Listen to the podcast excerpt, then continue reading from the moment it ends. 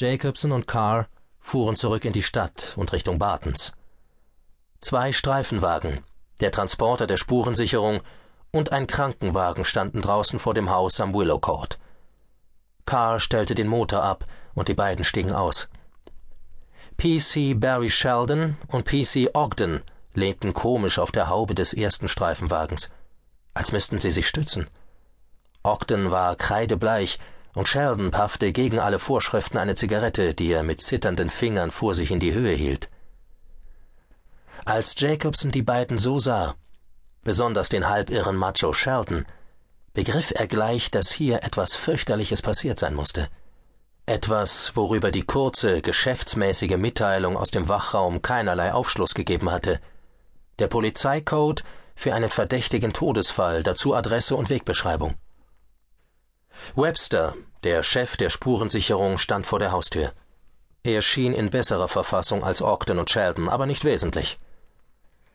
Wir können hier keinen inkompetenten Polizeiarzt brauchen, Frank.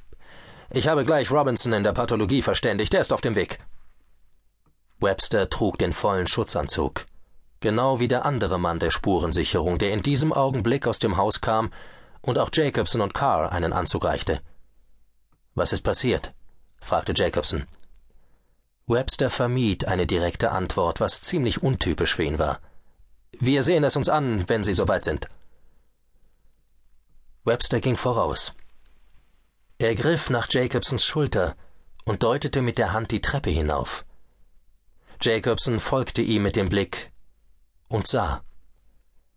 Ein solides, hölzernes Geländer, um das ein Seil geschlungen und verknotet worden war einen erwachsenen Mann, der am Ende dieses Seils hing, das sich in seinen Hals grub, den Kopf schief zur Seite, zwei tote Augen, die wie aus einer Horrormaske herausstanden. Das ist noch nicht alles, Frank, sagte Webster leise. Sie zogen sich ihre Masken vors Gesicht und gingen die Treppe hinauf. Das erste Zimmer war das Zimmer eines Teenagers, eines Jungen.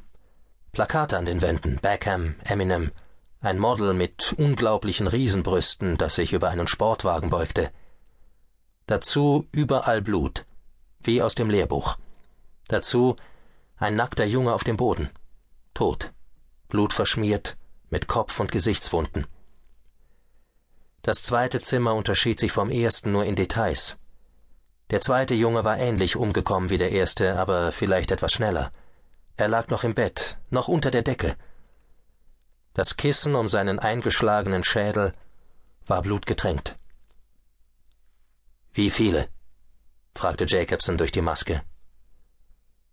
Webster schob sie hinaus und den Flur hinunter.